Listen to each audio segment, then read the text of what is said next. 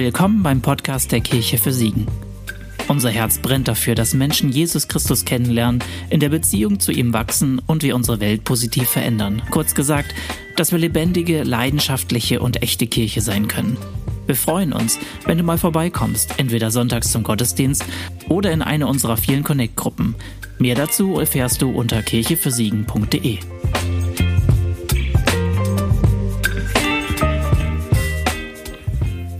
finde es gar nicht so leicht, ähm, nach so einem Lied, wenn man sich dort hineingibt, in die Heiligkeit Gottes, ähm, dann auf so etwas Banales wie eine Predigt zurückzukommen. Ja. Als ich in dieser Woche ähm, nach Siegen gefahren bin, habe ich WDR 5 gehört und da wurde eine Sendung, kann ich übrigens sehr empfehlen, WDR 5 haben manche interessante Sendungen. Also da wurde eine Sendung angekündigt, ähm, die wurde angekündigt, jetzt geht es um Weihnachtsrituale. Dachte ich, das ist interessant, spannend. Mal gucken, was die so da hervorzaubern, was für Weihnachtsrituale es da geht und was die bedeuten. Ähm, schließlich, als die Sendung dann kam, nach noch zwei anderen Sendungen so, ähm, merkte ich, ah, es geht gar nicht um Weihnachtsrituale, es ging nur um ein Weihnachtsritual. Jetzt bitte ich euch mal kurz zu überlegen, Weihnachtsrituale, welche euch da so einfallen würden. Und dann die Überlegung, ja, um welches könnte es dann wohl da bei diesem Sender gegangen sein? Das könnt ihr mal im Kopf festhalten. Es ging um Weihnachtsgänse. Wer von euch hat es gedacht? Einer, zwei. Also ich hätte es nicht gedacht. Ich hätte alles Mögliche gedacht, ja, ähm, Schmuck und Adventskerzen und alles Mögliche, aber nicht an Weihnachtsgänse. Aber es ging um Weihnachtsgänse. Fand ich sehr spannend, interessant zu hören. Ähm, Wobei ursprünglich, ich weiß gar nicht, ob das denen das vorkam, aber ich habe dem nochmal nachgeforscht, was es mit diesen Weihnachtsgänsen überhaupt auf sich hat. Ursprünglich waren die Weihnachtsgänse überhaupt keine Weihnachtsgänse, äh, sondern Martinsgänse. Auf der Autobahn habe ich auch ein Schild gesehen, ähm, dass zehn von, äh, neun von zehn Gänsen sind der Meinung, es sollte zu Weihnachten lieber Rind geben. Ähm, nur so als Information, falls ihr Weihnachtsgans macht. Nein, also es Ursprünglich war die Weihnachtsgans überhaupt keine Weihnachtsgans, sondern eine Martinsgans. Und das hat damit zu tun, dass als das Weihnachtsfest ja nicht entstanden ist, aber als man dachte, jetzt feiern wir am 25. Dezember Weihnachten, so im vierten Jahrhundert, hat sich auch ein Brauchtum, eine Tradition eingebürgert, dass die Zeit vor Weihnachten Fastenzeit war wird heute noch in der orthodoxen Kirche äh, gehalten. Ansonsten hat sich das heute ziemlich verflüchtigt.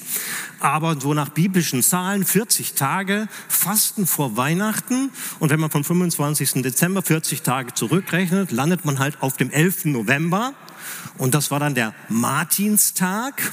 Und da gab es eben dann in vielen Häusern die Martinsgans, so als letztes richtiges Essen vor diesen 40 Tagen, die dann kamen äh, bis Weihnachten hin, wo man ja fastete und betete und Buße tat. Warum?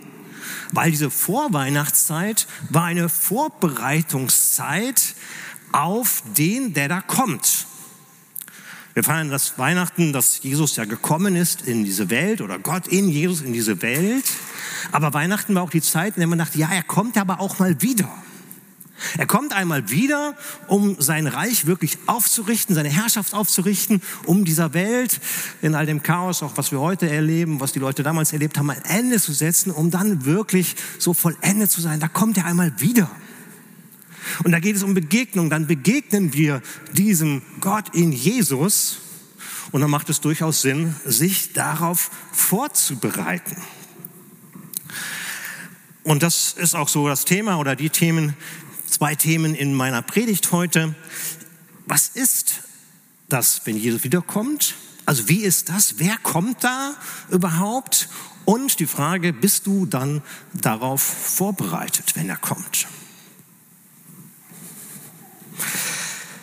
Wie ist das, wenn er wiederkommt?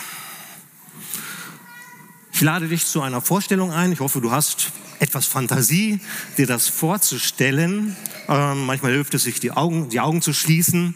Dann kann man sich manches besser vorstellen. Und ich kann mir dann manches besser vorstellen. Dass ich mir die Augen schließe und ich stelle mir vor, Jesus kommt jetzt wieder. Und er begegnet dir. Und es ist so eine Begegnung, wo nicht die Masse ist, sondern das ist am Ende dieser Zeit, am Ende dieser Welt, am Ende irgendwie von allem, bevor das richtig Neue beginnt, kommt es zu dieser Begegnung zwischen Jesus und dir. Und er tritt dir gegenüber und schaut in deine Augen und du schaust in seine Augen. Und da dachte ich mir, was ich dann sehe, ist einmal, dass er mich ansieht und da läuft so das ganze Leben, mein ganzes Leben läuft auf, in einem Augenblick in seinen Augen ab. Es fängt an bei dem Augenblick, wo er mich bei meinem Namen gerufen hat und sagt, du bist Thomas und du sollst leben. Da hat noch keiner was von mir gewusst, aber er wusste oder sein Wille war es, der mich ins Leben gebracht hat. Und dann sehe ich in seinen Augen, wie mein ganzes Leben vor ihm abläuft. All die Zeiten, die ich längst vergessen habe. All die Dinge, die ich lieber vergessen würde. All die Sachen, wo ich mich schäme, dass sie in seinen Augen zu sehen sind. Jeder Augenblick, jede Sekunde meines Lebens sehe ich dort. Ich sehe in seinen Augen den Schmerz, den ich erlebt habe in meinem Leben. Als Kind, als Jugendlicher, als Erwachsener. Ich sehe in seinen Augen auch den Schmerz, den ich anderen zugefügt habe, wo ich andere verletzt habe, wehgetan habe, hintergangen habe, gelogen habe, ihnen was weggenommen habe. Und ich sehe auch den Schmerz in seinen Augen, wo ich ihn verletzt habe, wo ich nicht zu ihm gestanden bin, wo ich nicht so gelebt habe, wie es ihm gefällt. Ich sehe auch in seinen Augen die Freude, die er an mir hatte in vielen Situationen, die ich auch schon wieder vergessen hatte. Und dann sehe ich etwas in seinen Augen, ganz tief in seinen Augen, sehe ich etwas, was er mir sagt. Und er sagt, ich liebe dich. Ich liebe dich. Diese Vorstellung, wie ist das, wenn ich denn Jesus begegne, wenn er mir begegnet, ähm, ist natürlich meine Fantasie gewesen. Ich weiß nicht, ob es so ist oder ob es irgendwie anders ist, keine Ahnung. Aber das Tiefe in seinen Augen, was ich da gesehen oder gehört habe, ich liebe dich, das ist nicht nur meine Vorstellung, sondern ich glaube, das gilt und das wird er mir sagen, das wird er dir sagen. Egal, was in deinem Leben war. Egal sogar, was du von ihm in deinem Leben gehalten hast. Er sieht dich an und wird dir sagen, ich liebe dich. Ich komme darauf, weil es in meiner Predigt heute um einen Vers geht aus dem Johannesevangelium, aus der Bibel. Da, hat, da steht, denn Gott hat die Welt so sehr geliebt, dass er seinen einzigen Sohn hingab, damit jeder, der an ihn glaubt, nicht verloren geht, sondern das ewige Leben hat. So sehr hat Gott die Welt geliebt. Bei diesen Überlegungen oder der Vorstellung, wer ist denn dieser Gott, der mir dann da begegnet, wer ist denn dieser Jesus? Da war es mir so, als würde eine große Tafel erscheinen und alle möglichen Begriffe, die diesen Gott beschreiben, tauchen auf dieser Tafel auf. Zuerst mal war es so, dass überhaupt kein Begriff auftauchte und die Frage, wer bist denn du Gott, der mir da begegnet, war mir so, als würde Gott sagen, ich bin Gott. Das, damit wollte er, glaube ich, sagen, egal wie du mich beschreibst, du kannst mich nicht fassen. Ich bin einfach dieser unfassbare Gott. Habe ich ihm ein bisschen scherzhaft gesagt, oh Gott, das glaube ich, aber es hilft mir jetzt nicht weiter. Und dann war da dieses Bild von dieser Tafel.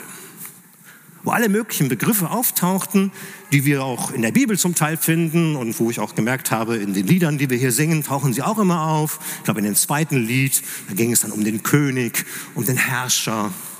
Wir könnten auch Vater auf diese Tafel schreiben oder Richter, der Allwissende, der Allherrscher, der Ewige, der Heilige, der Anfang, das Ende, der ohne Anfang und ohne Ende.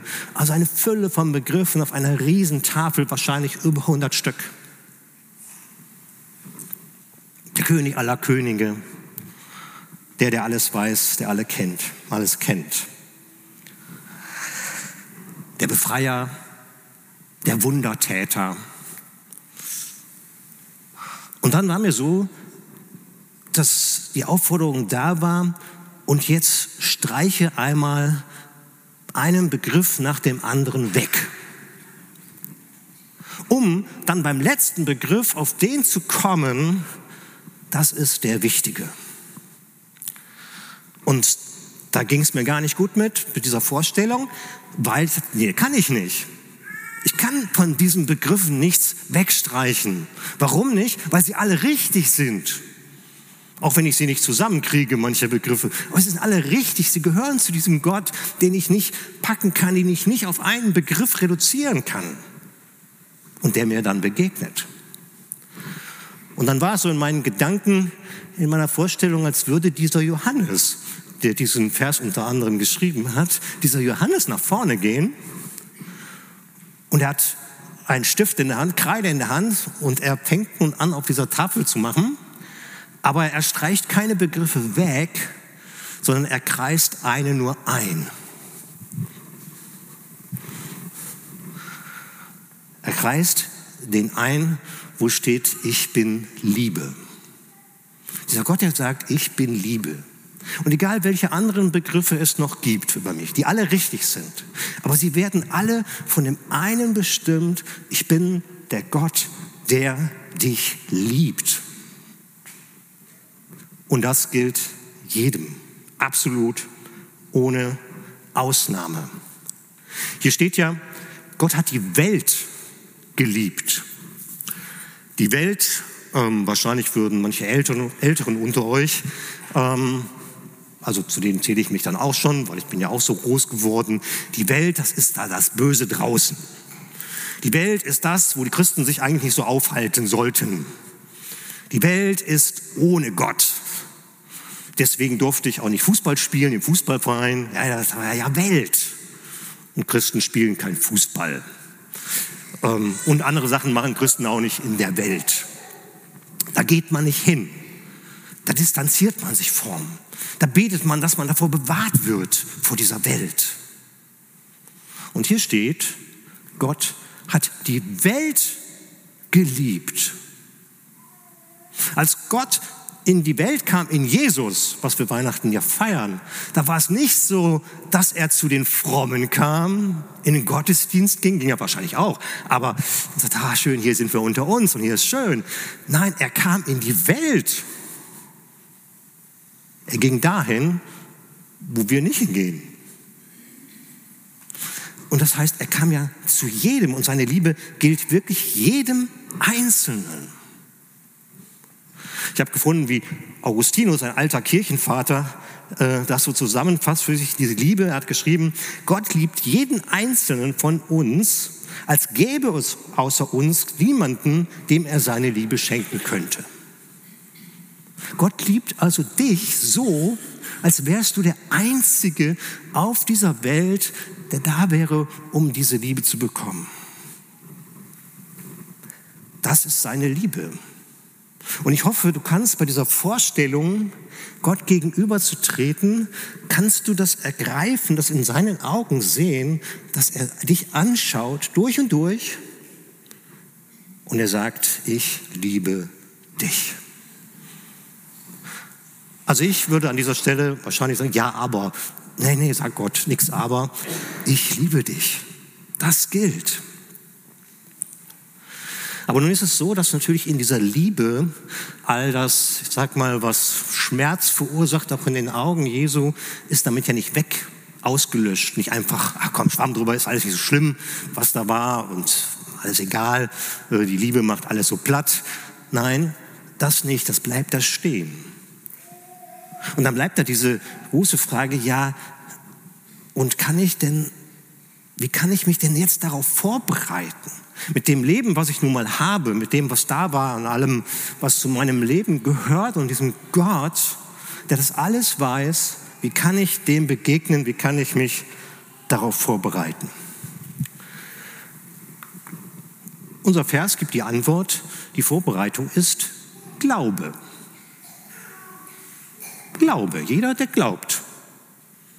Nicht mehr und nicht weniger. Glaube heißt, vertraue diesem Jesus. Das reicht. Wenn Menschen uns kennenlernen, zumindest habe ich schon einige davon, ähm, sind mir schon einige davon begegnet, die uns kennenlernen. Also ich meine jetzt uns fromme Leute hier so. Ähm, die sind manchmal schon beeindruckt von unserem Glauben, den wir haben. Und ich habe schon öfters gehört, dass sie sagen, ja, aber so glaube ich ja nicht. Also das ist ja wirklich schon, boah, so richtig glaube ich ja nicht. Oder so dolle glaube ich nicht. Ähm, das tut dann immer gut, ne? so selber ha, zeigen da was, wie man Glaube lebt. Aber hier steht ja nicht, ähm, und jeder, der richtig glaubt, oder jeder, der dolle glaubt, sondern es steht nur einfach jeder, der glaubt. Hier steht auch nicht, jeder, der glaubt, dass die Bibel wortwörtlich oder wie auch immer irgendwie inspiriertes Wort ist. Von A bis Z, von Anfang bis Ende. Hier steht auch nicht, jeder, der glaubt, dass die Erde in sieben Tagen von Gott geschaffen wurde. Hier steht auch nicht, jeder, der glaubt, dass das Sünde ist und das nicht. Hier steht auch nicht, jeder, der glaubt, dass die zehn Gebote für ihn eine gute Richtschnur in seinem Leben sein könnten, die er versucht zumindest umzusetzen. Nein, es steht schlicht jemand, jeder, der glaubt. Nicht, dass er mich jetzt an dieser Stelle falsch versteht. Ich sage nicht, dass diese ganzen Sachen schlecht sind zu glauben. Aber sie sind nicht die Voraussetzung. Voraussetzung ist schlichtes, einfaches Vertrauen, dass Jesus es geschafft hat, was ich nicht schaffe. Das ist Glaube. Es geht ja hier nicht um Glaube an etwas, sondern es geht um den Glaube an jemanden. Ich glaube an diesen Jesus und überhaupt nicht an meinen Glauben. Wenn, nein, nicht Mann, also in meiner Krankheit, ähm, die ich so erlebe, also in Depressionen, erlebe ich es so, dass da nicht unbedingt der Glaube etwas wird, boah, was das dann so richtig so stark ist und mich hält.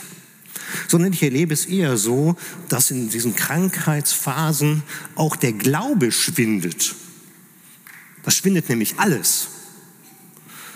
Und da ist auf einmal nicht mehr Bibellesen oder Anbetung, sondern da geht es auf einmal nur ums nackte Überleben, ums Sein, und da bleibt kein Einsatz mehr vor Gott. Da ist keine Lust zu gar nichts. Nichts mehr da. Und wie ist das, wenn mir dann Gott begegnet? Wenn dann Gott wiederkommt in so einem Augenblick, wo ich nichts mehr habe? Ich erinnerte mich an eine Frau, die mir da so begegnet ist. Ähm,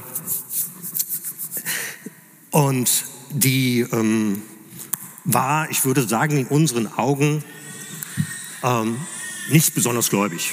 Die war wahrscheinlich, weiß ich, mancher würde sagen, die, die ist ja gar nicht gläubig. Und ich kann euch sagen, in den Begegnungen mit denen, ich habe mit der gesprochen, ähm, die hatte mehr Glauben als ich. Ich war total beschämt. Ja, eine Frau, hätte auch ein Mann sein können, aber weiß eine Frau, äh, die eigentlich sagte, hm, so und so, Thomas, die wusste jetzt, ich bin Pastor und ich bin so ein Frommer und so. Und auf einmal merke ich, boah, diese Frau, die eigentlich nicht glaubt, oder wo ich nicht wusste, glaubt die, keine Ahnung was, die glaubt ja mehr als ich. Die sprach vom Vertrauen in diesen Gott, sagte, der Gott, der wird das schon machen, sagte sie dann so. Also in unseren Augen würde man sagen, ja, die so richtig gläubig war die ja nicht. Ne? Die hatte mehr Glauben als ich. Reicht dann mein Glaube, wenn Gott jetzt mir begegnet? Also hier steht, damit jeder, der an ihn glaubt. Auch dieser Glaube reicht. Es ist der Glaube, dass Gott es schafft und nicht mein Glaube es schafft oder ich durch meinen Glauben es schaffe. Das ist die Vorbereitung, die gilt. Und ich dachte, das ist ja nicht nur eine Frage, bist du vorbereitet, die Jesus uns dann mal stellt, wenn er wiederkommt, sondern die er heute auch schon stellt. Und ich möchte euch die Gelegenheit geben, heute auf diese Frage zu antworten. Und besonders möchte ich denen die Gelegenheit geben, darauf zu antworten, die diese Frage vielleicht noch nicht in ihrem Leben so, sag ich mal, final, endlich so beantwortet haben. Die vielleicht irgendwo so am Glaubensrand vielleicht sind, die dabei sind, die das auch gar nicht vielleicht schlecht finden. Also es findet ja keiner schlecht, sonst wäre er ja nicht hier. Aber die sagen, also richtig ein Ja, ich glaube an dich, Jesus, habe ich eigentlich noch nie gesagt.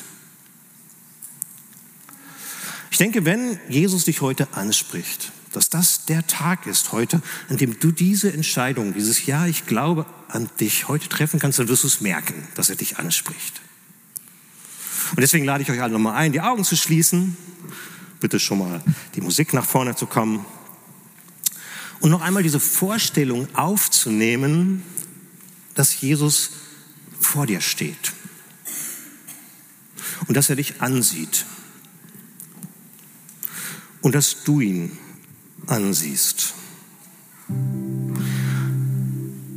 Und dann siehst du in seinen Augen seine Liebe. Und er sagt dir das, ich liebe dich. Und alles Ja, aber kannst du aus deinem Leben streichen. Auch all das, wo du denkst, wow, das war ja überhaupt nicht liebenswert und da bin ich nicht liebenswert. Du wirst in seinen Augen dieses sehen, ich liebe dich. Ich liebe dich.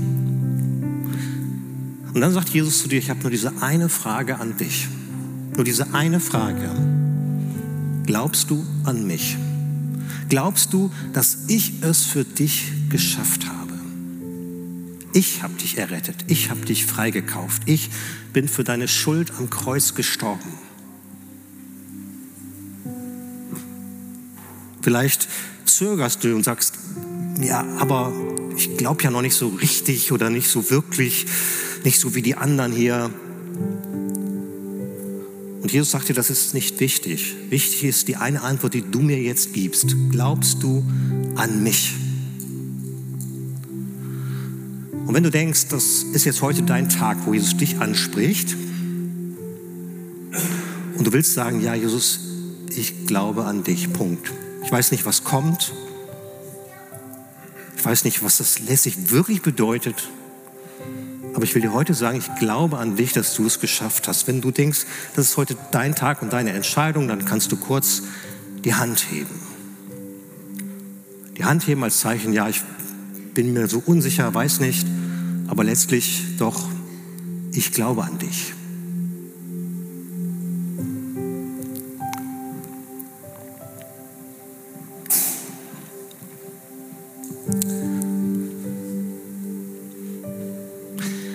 Jesus, du hast die Antworten gesehen. Du hast vor allen Dingen unser Herz gesehen.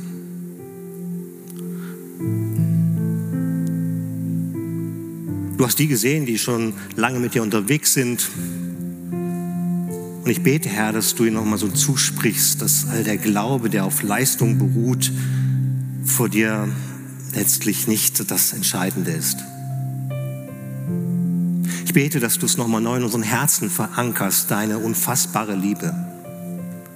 Und dass du es nochmal neu in unseren Herzen verankerst, dass das, was du getan hast, absolut reicht, um uns nach Hause zum Vater zu bringen, um uns dieses ewige Leben zu geben.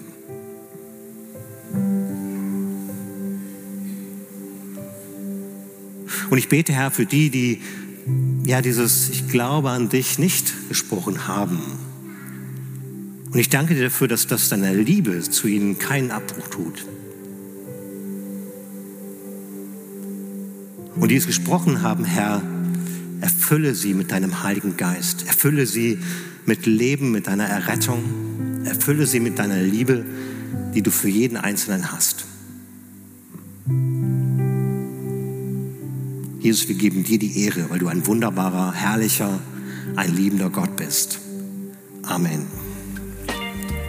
Schön, dass du dabei warst. Wenn du Fragen oder Anmerkungen hast, wende dich gerne an einen unserer Mitarbeiter. Zum Beispiel sonntags beim Gottesdienst oder auch online unter kirchefürsiegen.de.